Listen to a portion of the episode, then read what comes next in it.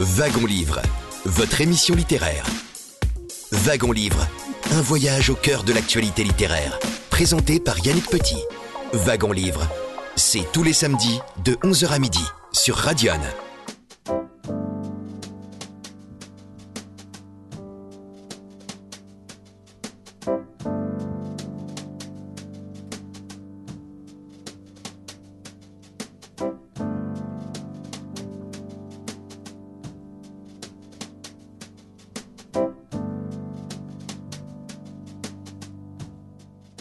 11 heures passées de quelques secondes. Un très grand bonjour à toutes et à tous. Bienvenue dans Wagon Livre, votre émission littéraire sur l'antenne de Radion.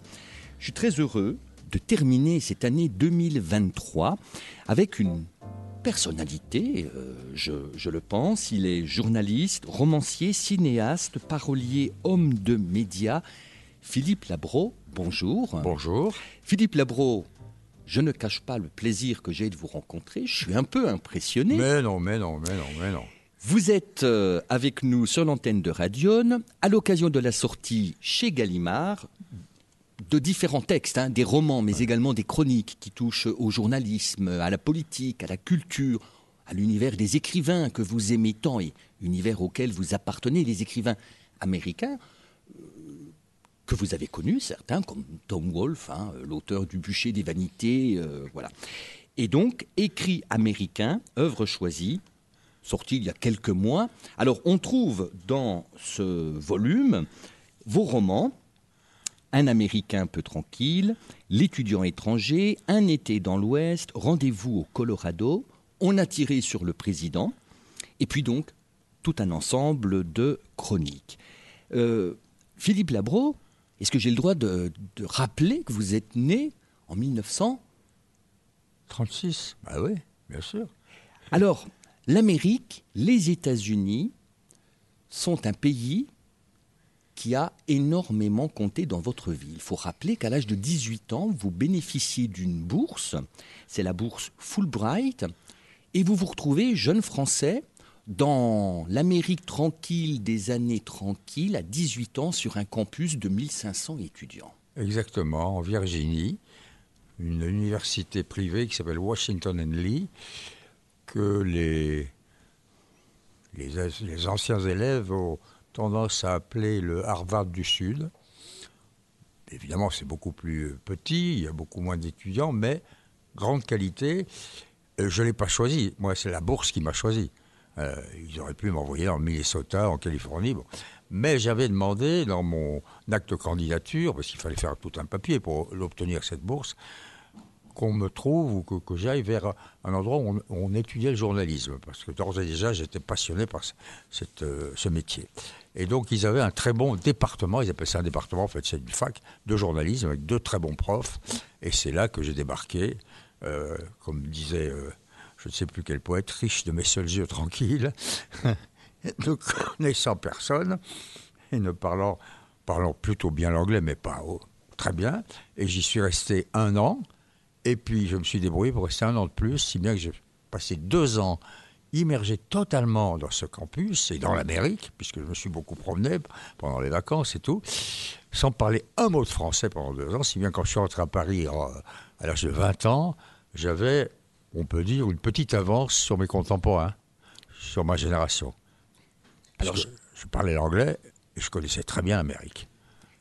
Donc je rappelle, c'est les années 54-55. C'est Eisenhower qui est alors président Oui, des de- États-Unis. C'est ça, de 54 à 56, c'est ça Euh, Oui, euh, ou est-ce que c'est de 56 à 58 Je ne sais plus. Le président, c'est Ike Eisenhower, l'ancien grand patron du débarquement. hein, c'est I like Ike. Oui, Ike Ike, c'est l'homme qui a présidé et organisé le fameux et merveilleux, enfin merveilleux, extraordinairement bien organisé débarquement euh, du 6 juin 44 à la tête de toutes les troupes et qui depuis est devenu effectivement euh, président. Il est resté président des États-Unis pendant deux mandats et il, c'était l'homme par excellence euh, le, Père Noël, quoi, un grand homme aux cheveux gris, euh, avec beaucoup d'expérience, très sage, et on lui a attribué un vice-président qui s'appelait Nixon, qui beaucoup plus tard deviendra lui-même président. Et il a, été, il a eu comme successeur John Fitzgerald Kennedy au début des années 60. Alors, jeune Français de 18 ans aux États-Unis, l'Amérique est vraiment pour vous un apprentissage. Donc, à l'université, différentes matières, le journalisme, la littérature américaine, la civilisation américaine, sa langue aussi, où vous progressez de manière euh, fulgurante. Et puis, il y a aussi, là, Philippe Labro, je vous invite à nous développer cela, les, les rites de l'université. Parce que lorsqu'on lit votre roman L'étudiant étranger, on découvre, bon, certes, la vie dorée de 1500 étudiants qui vivent sur ce, sur ce campus. Hein, vous, vous, alors, je ne sais pas, dans le roman, on ne sait pas toujours le roman euh, L'étudiant étranger, il est très largement autobiographique, mais il y a des éléments qui sont inventés. Mais évidemment, il y a la fiction, comme toujours. Ça ne s'appelle pas roman par hasard. Vous savez, la définition du roman, c'est Aragon qui l'avait eu, c'est la meilleure définition. Il dit c'est l'art de brouiller les cartes. Mm. Donc vous prenez les cartes du vécu, les cartes de l'autobiographie, les cartes de l'observer, les cartes du, du, raconter, les gens qui ont dit des choses, et les cartes de l'imaginaire. Donc j'ai imaginé un certain nombre de personnages et de séquences. Néanmoins, à la base de ce bouquin, euh, qui a eu d'ailleurs au passage euh, en 84 ou 85 86 le prix Interallié, et qui a eu euh, un assez grand succès, raconte effectivement ce que ça veut dire d'être sur un campus où, où il y a effectivement des règles et des mœurs. Alors on s'habille cravate, ah costume. cravate, costume toute la journée, enfin costume, blazer. Et puis aussi, il y a la speaking rule, la règle de la parole, c'est-à-dire que vous croisez sur le campus qui que ce soit, il faut dire bonjour, il faut dire hi, good morning, good afternoon, good evening, et il vaudrait mieux sourire en le disant. Et alors si on ne respecte pas cette règle, on peut être convoqué devant le comité d'assimilation. Oui, ce sont des étudiants, tout ça c'est très organisé, très américain, les étudiants organisent leur propre euh, oui, comité ou autre, euh, institution pour euh, parallèlement à la fac et aux doyens et aux adjoints des doyens, une sorte de vie civile et civique. Donc il y a un président du comité d'organisation euh, qui me convoque un jour pour m'expliquer que euh, on aime beaucoup l'étudiant étranger, il est très sympathique, ça se passe bien, on pense qu'il s'assimile bien, mais il ne sourit pas assez. voilà. Mais bon, ça n'a pas été très grave.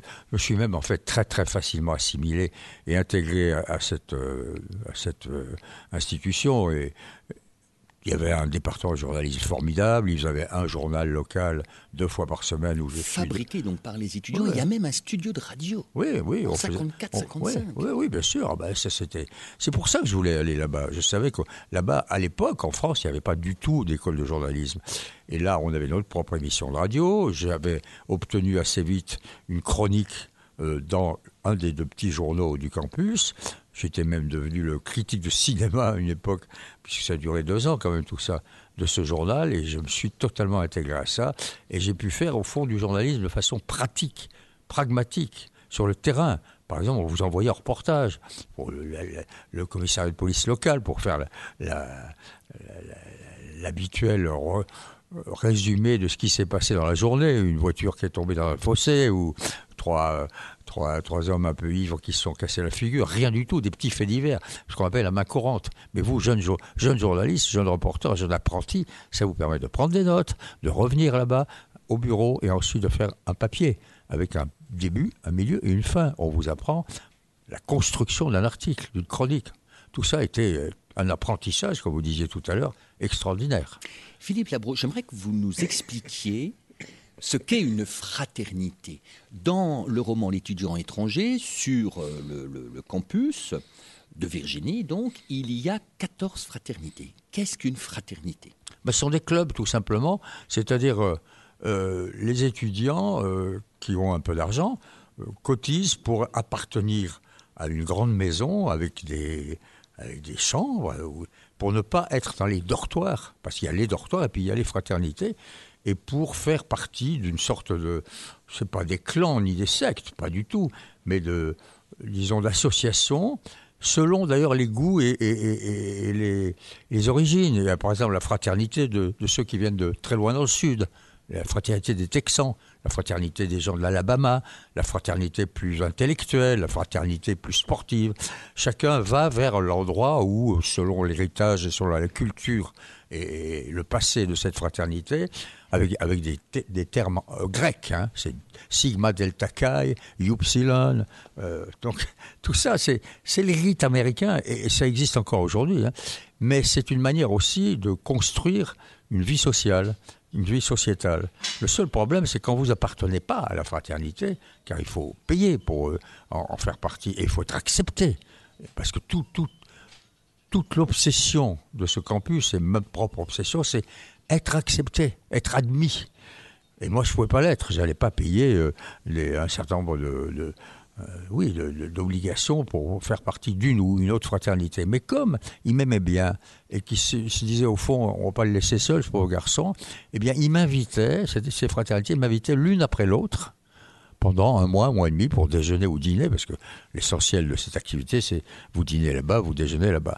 Et donc ça m'a permis de me balader à travers les 14 fraternités pour entrer en contact et comprendre les différentes euh, sections, les accents différents, les cultures différentes, les personnalités différentes. C'était absolument passionnant, humainement parlant. Bah, il faut reconnaître qu'à 18 ans, vous avez vécu un épisode de votre vie tout à fait exceptionnel, en, immersion dans cette Amérique qui commence à, connaître le rock and roll. On va parler un petit peu mm. aussi de la chanson. Je rappelle aussi que vous êtes un parolier, que vous avez été extrêmement proche de, Johnny Hallyday, de, Serge Gainsbourg. Euh, quand on lit l'étudiant étranger, ou euh, aussi le, le, Un été dans l'Ouest, moi, je me suis dit, mais Philippe Labro a, eu une jeunesse extraordinaire. Tout à fait, j'ai eu beaucoup de chance. Enfin, je ne crois pas du tout au mot chance, d'ailleurs. Euh, il se trouve que oui, si je suis là-bas, c'est parce que j'ai réussi à gagner le concours pour avoir la bourse. Bon. Oui, vous avez fait des... c'est pas de la chance. Travaillé J'ai travaillé, oui, hein. bien sûr. J'étais habité par une ambition, une envie de. Mon envie principale, c'était de connaître les États-Unis et d'apprendre un métier, le journalisme. Et j'étais, et je suis toujours d'ailleurs possédé par et si vous ne l'avez pas, c'est pas la peine de faire ce métier, la curiosité. Donc curieux des gens et des choses, ça m'a permis effectivement pendant deux ans de vivre toutes sortes d'expériences, oui. Parce que Bien sûr, il y a les vacances. Je ne vais pas repartir en France, c'est impossible. Ça coûte trop cher. Il y a le bateau à l'époque. Les avions, on en prend à peine. Donc je suis invité par les copains parce que je me fais des amis dans le dortoir où je suis. Parce que le premier dortoir où j'étais, c'était pas les fraternités, c'est ce qu'ils appellent les freshmen, c'était les étudiants de la première année qui eux étaient dans le dortoir de première année. Là, je me suis fait des copains.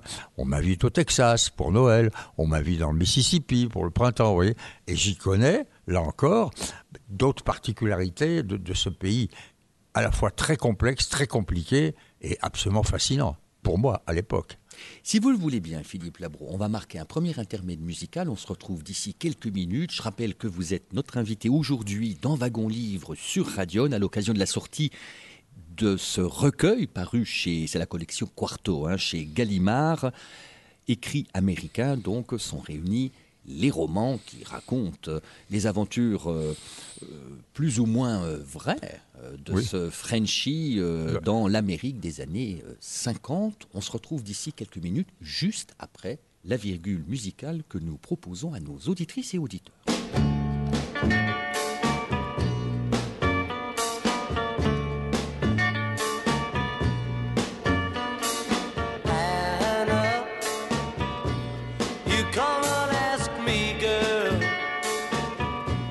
to set you free, girl.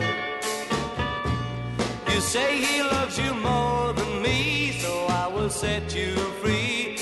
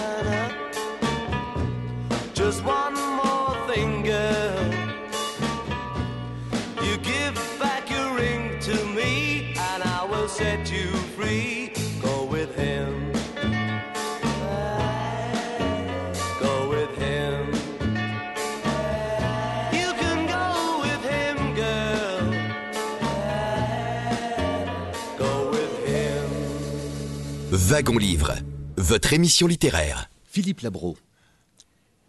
Dans l'étudiant étranger, il faut rappeler que ce campus, et vous-même vous l'avez connu, c'est un campus exclusivement masculin et il n'y a que des blancs. Il n'y a pas d'étudiants noirs. Ah non, non, mais attendez, on est au milieu des années 50 en Virginie, dans le sud. Un État Mais ségrégationniste. tout à fait. Et la ségrégation, elle n'est pas seulement en Virginie, elle est dans tout le sud des États-Unis, et même peut-être aussi dans l'Est. C'est- une Amérique qui n'existe évidemment absolument plus aujourd'hui, Dieu merci. Et oui, bien sûr, il n'y a que des Blancs. Les Noirs, euh, les seuls Noirs qu'on voyait dans la journée, c'était les, gens qui venaient nettoyer les, les, cha- les chambres et, les couloirs, et qui venaient euh, passer le- la serpillière. Donc il n'y avait aucun contact, aucun rapport quelconque avec la communauté noire. Mais le jeune homme de 18-19 ans que vous êtes en 54-55 aux États-Unis, dans cet État de Virginie, État du Sud, est-ce que vous êtes surpris de cette politique ségrégationniste? Il y a un quartier noir euh, où les Blancs sont moyennement accueillis, mais l'inverse, c'est également vrai. Oui, on ne se peut- mélange pas Non, entre bien sûr. noir et blanc. Non, mais les, les- les étudiants blancs euh, peuvent aller dans le quartier noir, dans une boîte pour écouter un peu de musique, un peu de rock and roll, pour écouter du piano. Mais il n'y a pas de mélange, effectivement. Ce sont deux communautés radicalement séparées. Il y a une séparation. C'est- presque comme la partie dans l'Afrique du Sud, c'est pareil. Alors moi, effectivement, vous me demandez si je suis surpris.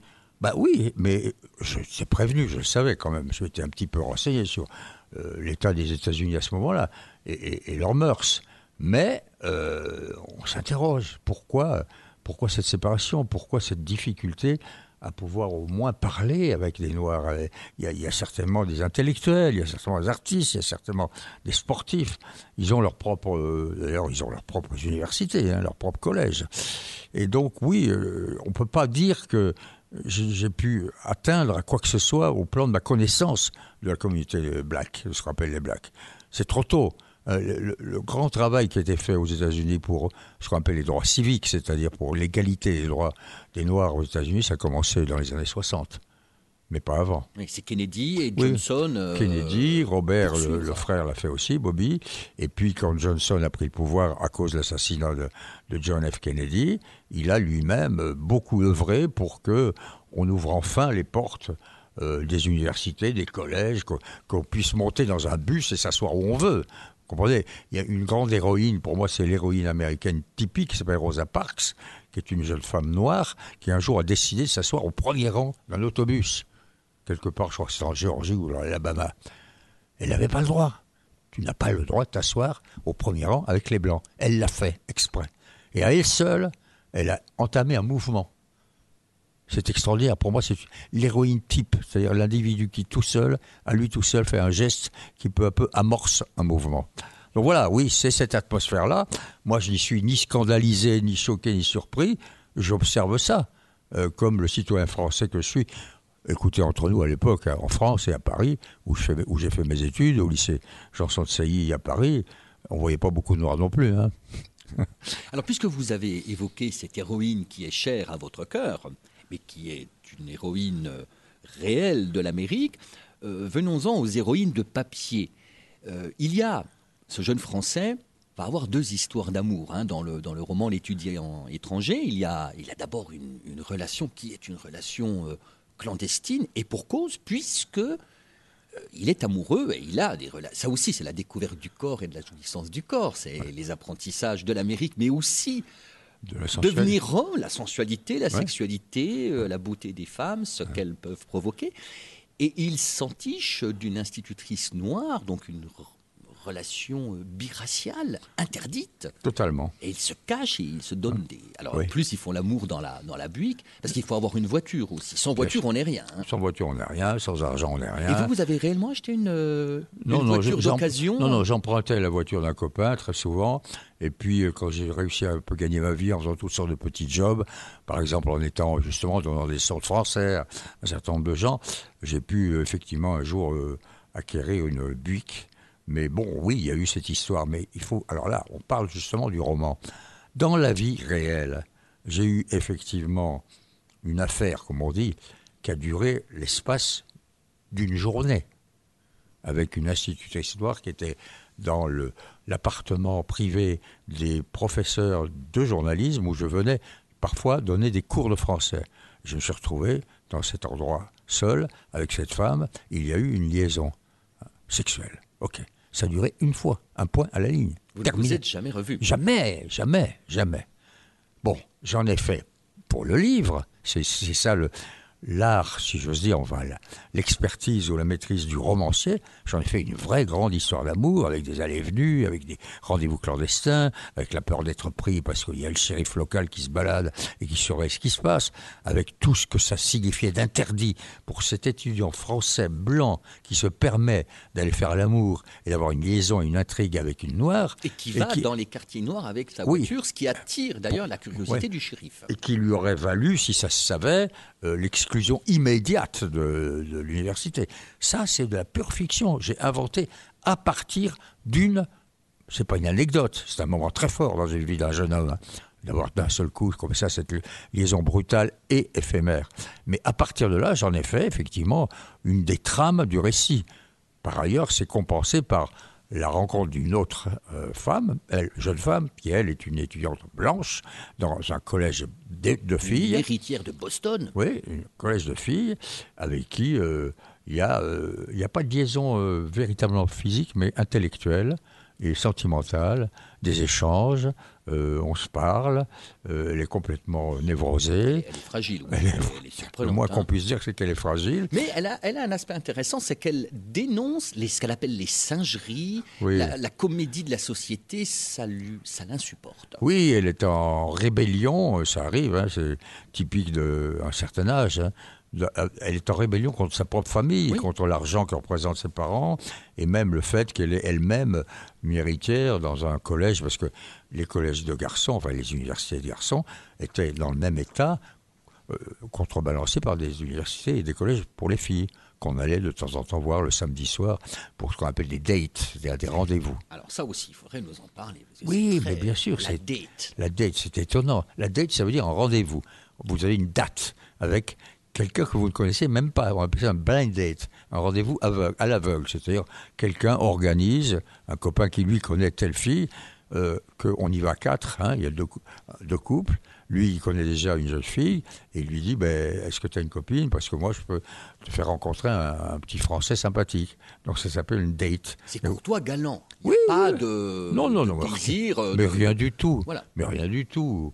Au maximum, quand vous allez au cinéma, au drive-in le soir dans la voiture, vous passez votre bras autour de son épaule en lui caressant les cheveux, et d'un seul coup, elle se rebelle. Il faut, il faut voir qu'on est dans, dans une période très puritaine, hein, et avec, bien sûr, euh, des, des mœurs et des conventions tout à fait établies. Euh, On est dans le, dans le puritanisme américain. Et puis aussi dans le manque d'expérience de la jeunesse. Alors, puritanisme américain, néanmoins, émerge, j'allais dire, des oseurs. Je pense euh, euh, la danse scandaleuse d'un Elvis Presley. Oui, c'est-à-dire qu'au milieu des années 50 est arrivé euh, un grand moment, un tournant de l'histoire de la musique euh, pop, soit la musique populaire, ce qu'on appelle la musique populaire, dans le monde entier. Été la naissance du rock'n'roll blanc. Il y avait déjà du rock'n'roll et du blues euh, noir depuis, depuis toujours. Et puis sont arrivés euh, un certain nombre. C'est d'ailleurs pour ça que moi j'ai encore une nostalgie pour cette époque-là, parce que c'était tous des jeunes blancs qui s'étaient mis à chanter, à danser, à, jouer du piano, à jouer de la guitare, comme les Noirs qu'ils avaient observés. Et il y a eu euh, cette apparition extraordinaire à la télévision un jour d'un garçon qui se déhanchait de façon presque trop sensuelle euh, et qui avait une vigueur, un talent, une voix, une gueule, un visage, un comportement tel que euh, d'abord les filles tombaient par terre et les garçons se disaient mais qu'est-ce que c'est que ça? Voilà un blanc qui danse comme un noir. Il chante comme un noir. Et ça les fascinait. Et Presley nous a fascinés. Pas seulement parce qu'il avait hérité effectivement cette, veine euh, de la musique américaine noire, parce que c'est eux les pionniers, hein, mais parce qu'il avait, et il a toujours eu, un talent inouï. N'oubliez pas qu'on l'appelait The Voice avec Sinatra. Il y a eu deux, voix dans, les années. euh, ouais, la deuxième moitié du XXe siècle, aux, États-Unis, la voix The Voice, Sinatra, qui est le plus grand de tous, et vous aviez Presley, le King, comme on l'appelait, le roi. Donc voilà, moi j'ai vu, j'ai eu la chance de voir arriver à Émergence ces talents-là, de même que j'ai vu arriver à Émergence, dans un nouveau euh, mouvement du cinéma américain, un inconnu qui s'appelait James Dean. C'est la même année que je le découvre, nous découvrons, nous, tous les étudiants, dans les petits cinémas locaux où on allait tout- chaque semaine, un, un gosse extraordinaire, un peu androgyne, très beau et très ambigu d'ailleurs, et qui jouait merveilleusement bien, qui s'appelait James Dean, La fureur de vivre. Fauché en, en pleine gloire, Fauché en, conduisant gloire. un peu trop vite sa Porsche. Bah, il conduisait pas tellement vite, il conduisait vite, mais surtout c'est l'imbécile qui s'est mis en travers de sa route euh, qui conduisait mal. C'est- un accident typique, ça. hein. Et vous écrivez, je reprends un de vos, une de vos phrases, le velours dans la voix d'Elvis et la justesse du timbre de Sinatra. Alors vous l'avez dit, euh, Philippe Labro, pour pouvoir rester une année supplémentaire, la première année étant en grande partie financée par cette bourse, Oui. eh bien il va vous falloir euh, travailler. Et là, dans Un été dans l'Ouest, on retrouve notre jeune Français qui a postulé auprès du US Forest Service de, de Denver et qui va être engagé comme euh, ouvrier, euh, ouvrier forestier, forestier, saisonnier. Ouvrier forestier saisonnier, oui. J'avais obtenu ça aussi. On je voulais rester, j'avais réussi à rester une deuxième année, et il fallait là que je finance mes propres études, avec quand même le soutien d'une bourse, d'une autre bourse qui m'avait été allouée par un ancien élève. Bref, Un alumni, c'est oui, ça mais pour essayer d'être, euh, on va pas tout raconter, hein, d'être clair, j'avais envie et besoin de gagner ma vie, et donc j'avais obtenu, euh, comme ça, une place dans un camp euh, de tente euh, à l'américaine, à, à- style armée américaine, vers euh, 1800 mètres d'altitude, dans une forêt extraordinaire dans le Colorado. C'est l'endroit des États-Unis où quatre États se rencontrent. Et le Colorado, le Nouveau-Mexique, l'Utah et je crois que je ne sais plus quel autre. Et ça s'appelle le Four Corner State. Et là, il y a une forêt qui était dévorée par les microbes, par des bugs. Ils appelaient ça des bugs, des Beatles en fait. Ça s'appelait les Beatles, bien avant les Beatles. Et qui bouffaient les arbres par la racine. Et donc, on ne pouvait pas les saupoudrer d'un produit par l'air, par l'air, parce que ça ne serait pas arrivé jusqu'en bas. Donc il fallait travailler au sol. Et donc notre travail à nous, euh, toute la journée, du lundi matin 7h jusqu'à 19-20 heures, jusqu'au samedi, on bossait avec des espèces de, de, sulfateuses sur le dos pour, pour euh, arroser les racines de ce qu'on appelait le goop, c'est-à-dire un liquide euh, chimique pour tuer euh, ces petites bêtes. Avec une protection euh, des yeux. oui, avec un masque et tout ça, des gants, c'est très très compliqué, assez fatigant, assez asphyxiant, mais ce qui m'exaltait, c'est que j'apprenais d'abord quelque chose, j'apprenais un métier, et je rencontrais et je fréquentais, euh, pendant les deux mois que ça a duré, une autre Amérique. Parce que Les les- prolétaires, en fait, ben, des- finalement. Totalement. Des ouvriers forestiers, des Mexicains, des Latins, des, des Indiens parfois, ou des Blancs du Sud ou, du, ou de l'Ouest, mais qui ne pouvaient même pas signer de leur nom quand ils touchaient leur paye le samedi. Ils mettaient une croix. C'était à peu près ça le, le niveau intellectuel. Ce qui ne veut pas dire que c'était des imbéciles, simplement, ils venaient d'ailleurs. C'était une autre couche de la société, et ça m'a énormément appris. Énormément. Et vous dites d'ailleurs, euh, en parlant de ces hommes, alors dans, dans le roman intitulé Un été dans l'Ouest, paru en 1988, dans ce camp. Donc notre jeune Français euh, a des, des compagnons euh, qui, qui souffrent autant que lui, hein, qui ont besoin de, de- pour parler fa- familièrement, de gagner leur croûte, hein, Bien sûr. parce qu'ils sont comme Ben. lui dans une situation précaire, difficile. Oui, mais moi, c'était provisoire. Eux, Oui. c'était toute leur vie. Hein. Alors vous, seul- non seulement vous étiez français, mais en plus vous étiez l'intellectuel. Parce qu'on on devait se demander, mais pour Qu'est-ce qu'il faut là? écrire, euh, qu'est-ce qu'il faut? fait là? Il y avait un ou deux autres étudiants, hein, comme j'étais pas le seul étudiant, mais j'étais le seul étudiant étranger, bien sûr. Mais il y avait très très peu de, disons, d'universitaires. C'était effectivement la plèbe, comme on dit. hein. Le-. Les prolos, oui, les prolos, mais c'est très bien, parce que ça vous apprend tellement. Ceux que Jack London euh, a oui. un petit peu rencontrés aussi. Et pas seulement Jack London, hein, Hemingway, Steinbeck, hein, ce sont des héros de, des raisins de la colère pratiquement. C'est, à peu près la même population. Et des nomades hein, qui vont de, camp en camp, de boulot en boulot, parce que quand, l'hiver est arrivé, ils sont partis vers la Californie où là, ils pouvaient euh, recueillir des oranges. Vous voyez, c'est tout ça, c'est tout un peuple, c'est le peuple américain. Et ça a été, mais franchement, ces, deux mois dans le Colorado, dans l'Ouest, cet été dans l'Ouest, a été pour moi une leçon de vie. J'ai appris la nature en plus, parce que j'avais la chance d'être venu assez copain avec un des maîtres, euh, de- enfin les, les- les gardiens, des types Le contremaître. oui, un contremaître qui, qui nous dirigeait, qui s'appelait Mac, qui était devenu, il m'aimait bien parce que j'étais différent, donc les gens s'intéressaient à moi à cause de ça.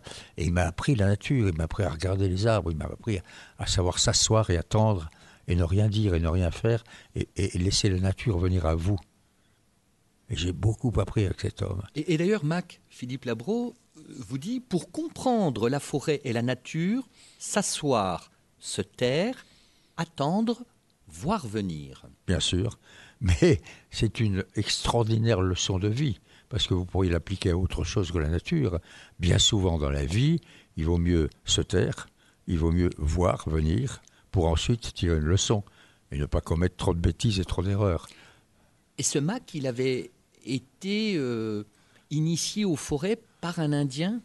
Oui, lui-même, oui, bien sûr. Et puis il avait fait la guerre de Corée. Enfin, c'était un type absolument passionnant, qui avait une expérience de vie, une expérience de la violence, une expérience des hommes, parce qu'il y a eu des bagarres, il y a eu toutes sortes de choses pendant cet été. Et il était là, euh, il nous dirigeait, il nous, il nous conduisait, il nous guidait, il nous critiquait, mais en même temps, il nous cadrait. Et grâce à lui, on a pu euh, vivre ces mois-là, en tout cas moi, de façon prodigieusement enrichissante. C'est un apprentissage comme on en a rarement. hein. Et, et dans le roman, Philippe Labro, d'ailleurs, Mac dit aux jeunes Français, euh, Mac ayant raconté euh, la guerre, euh, euh, il lui dit Une fois dans ta vie, il faudra que tu passes par la guerre. Oui, mais bien sûr. Et il ne se trompait pas, car effectivement, j'y suis passé, puisque j'ai fait la guerre d'Algérie. Et puis ensuite, comme reporter, je suis passé aussi au Vietnam. Mais ce qu'il voulait dire par là, Mac, euh, et c'est d'ailleurs, à mon avis, une, vérité éternelle, c'est que les gens qui passent par la guerre apprennent autre chose que ceux qui l'ont jamais connu. Ils apprennent la trahison, le courage, la lâcheté, l'attente, la violence, la camaraderie, euh, le danger, le frôlement de la mort, et malgré tout, une certaine exaltation, parce que il y a quelque chose, Hemingway l'a raconté mieux que personne, il y a quelque chose, non pas d'exaltant, mais disons parfois d'enivrant, d'être dans un instant ou dans des instants de danger. Et quand on est jeune, frôler le danger, parfois, c'est une séduction. Mais ce qu'il voulait dire aussi, Mac, c'était euh, euh, c'est le moment clé. Moi, je considère que ceux qui ont vécu la guerre, soit en la faisant, soit en étant simplement des enfants ou des jeunes gens pendant une guerre, euh, ils, en ont, ils en savent un peu plus que les autres. Moi, j'ai eu cette chance, enfin, c'est- comme ça, je suis né en 36, effectivement, donc j'ai eu 5-6 ans pendant les années 40 de l'occupation en France, et mes parents, d'ailleurs, se sont euh, évertués à aider les, juifs, à les héberger, et j'ai vécu là aussi le- l'expérience de ce que c'est que la guerre, la dissimulation, le mystère, le secret, euh, les erreurs, les salauds, les gens bien. On- ça va assez vite le partage. hein. Euh, c'est la vérité. Si vous les épreuves de vérité arrivent dans ces moments-là. On marque un nouvel intermède musical dans notre wagon livre sur Radion. On retrouve Philippe Labro d'ici quelques minutes. Je rappelle donc qu'on peut redécouvrir tous les romans qui se trouve dans Écrit américain paru chez Quarto euh, Gallimard, hein, euh, ainsi que les chroniques.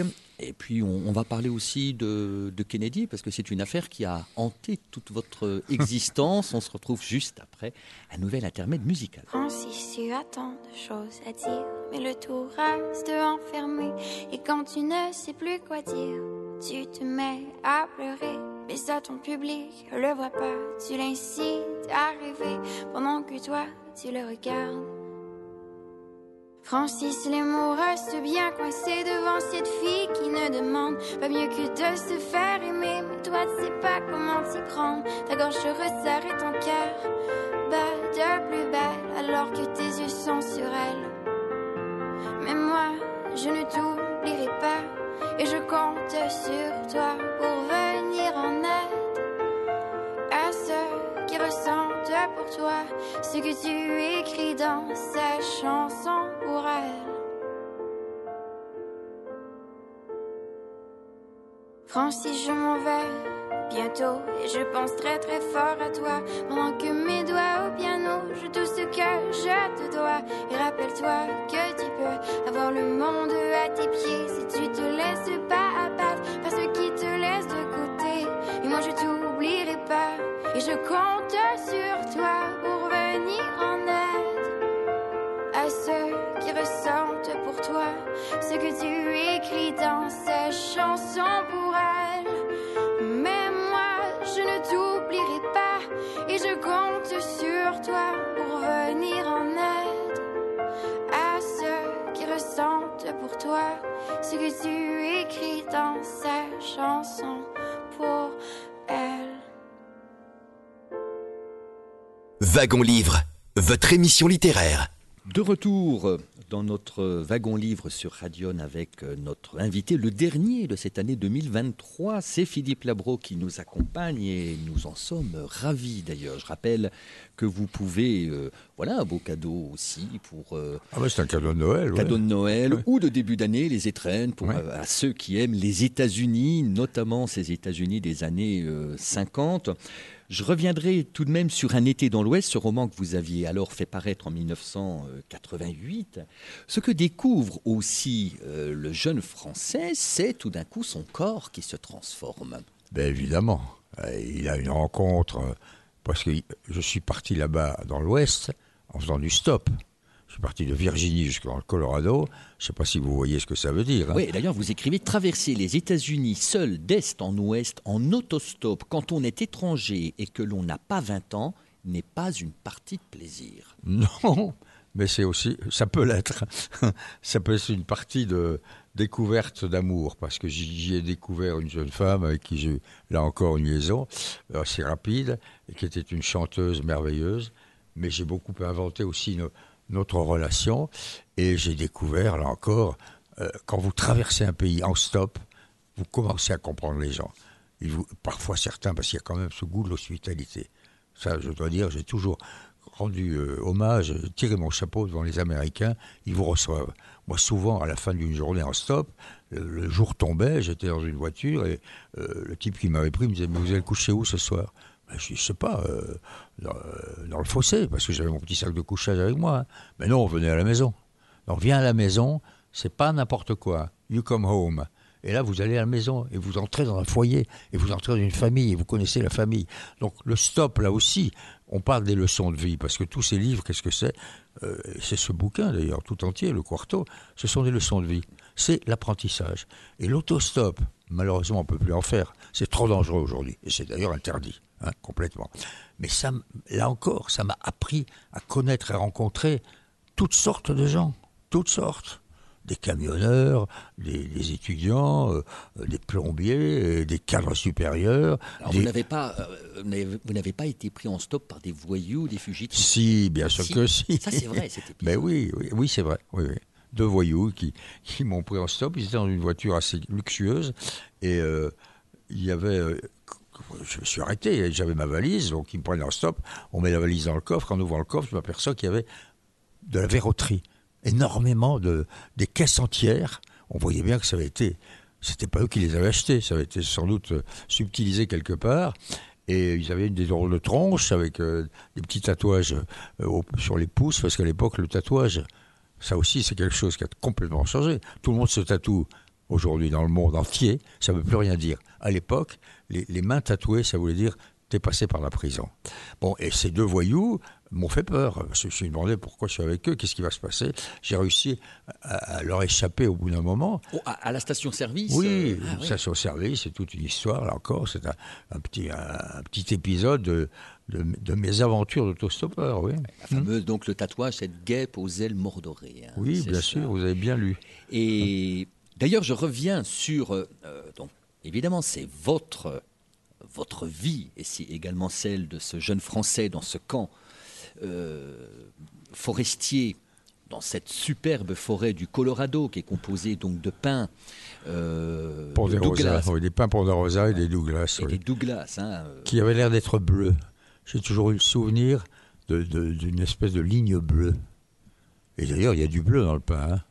Et ces hommes qui entourent ce jeune Français, dans le roman Un été dans l'Ouest, le narrateur écrit J'appris à les aimer, puisqu'ils étaient devenus mes semblables, après m'avoir paru des géants indomptables et inaccessibles. Bah oui, ils étaient costauds, ils étaient adultes, hein, ils avaient, je sais pas, euh, parfois 5-10 ans de plus que moi. Et je me disais comment, là encore, on parle de l'appartenance, de l'acceptation, comment puis-je être admis dans cet univers-là, dans ce, cercle? Et, comme j'étais moins costaud qu'eux, ils me protégeaient d'ailleurs, ils ont été formidables avec moi. Eh bien, j'essayais de les, euh, pas séduire, mais enfin de, provoquer leur sympathie euh, en chantant, en racontant des histoires, en étant euh, celui qui savait raconter, en étant l'étudiant étranger. Encore une fois, l'étudiant étranger, ça finissait par devenir un avantage face à ces gens-là, face à ce peuple.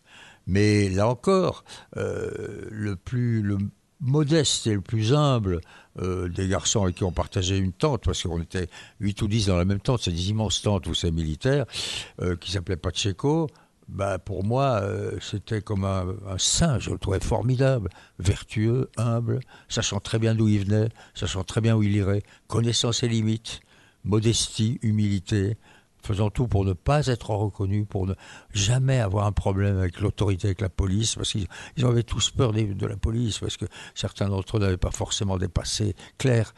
Et ce type, moi j'ai encore le souvenir de ce garçon comme euh, un exemple et un modèle d'une humanité que je ne connaissais pas. Et C'est celui qui s'app- qui s'appelle Bill dans le, dans le roman. alors il y a Bill aussi, ça c'en est un autre. Bill, Bill, lui, c'était un costaud euh, et qui m'avait semblé tout de suite un peu différent de nous, beaucoup plus euh, ma- mature, beaucoup plus adulte. J'avais simplement remarqué quand on est tous montés dans le premier camion qui nous emmenait vers le camp, qu'il y avait une bosse derrière sa ceinture. en fait, c'était un pistolet. Pardon. Le pistolet de Bill, euh, il a servi euh, dans le roman. Mais là aussi, c'est pareil, j'ai inventé des choses. hein.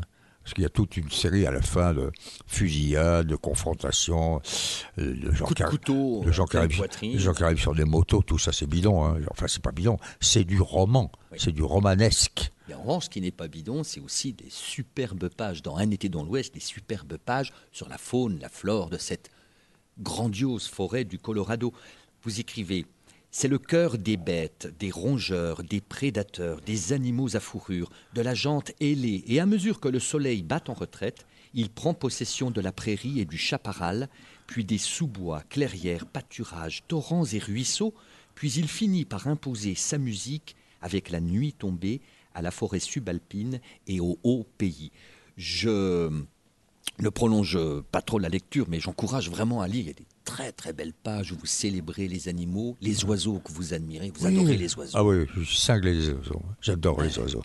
Si je devais un jour être euh, un animal, ça serait un oiseau. Alors, il nous reste pas beaucoup de temps. Non. Euh, il y a. On a tiré sur le président que vous Oui. avez fait paraître en 2013. Oui. Or, cette année, nous avons, euh, année 2023, euh, on est revenu sur le 60e anniversaire de l'assassinat de Kennedy, très précisément le 22 novembre à Dallas. Et vous dites, euh, et vous l'écrivez, Philippe Labro, j'ai toujours été obsédé, obsédé, c'est fort, par l'affaire Kennedy. Bah oui, forcément, parce que j'ai eu la chance, là encore, euh, c'est pas seulement la chance, c'est l'opportunité professionnelle d'être sur place ou presque quand c'est arrivé. C'est-à-dire, je suis arrivé à Dallas le lendemain matin de l'assassinat, Et j'ai donc vécu euh, Dallas, j'ai vu Oswald comme je vous vois, j'ai vu Jack Ruby comme je vous vois, donc j'étais au, au cœur complètement de cette histoire avec un H majuscule. C'est ma petite histoire de journaliste dans la grande histoire. Et effectivement, comme bien entendu, euh, il y a toujours eu une énigme, moi je considère que c'est euh, l'individu tout seul qui, qui a tiré, mais la plupart des gens pensent que c'est un complot. Donc là aussi, c'est une petite querelle que j'ai avec certains Pas de mob. Non, moi, j'y crois pas du tout. Je crois que c'est. si- je crois à ceci. D'abord, il y a encore, aujourd'hui, jusqu'à preuve du contraire, il n'y a que les preuves de Oswald. Ses empreintes sur le fusil, il a acheté le fusil, il quitte l'immeuble, il part en courant chez lui. Qu'est-ce qu'il fait en arrivant chez lui? Il prend un pistolet. Il met le pistolet dans sa poche, il court vers euh, une station d'autobus qui conduit vers le Mexique. Donc il fuit. Pourquoi fuit-il Oswald? Avec un pistolet dans la poche. Et pendant sa fuite, le long du chemin, une grande avenue, il y a une voiture de police qui patrouille.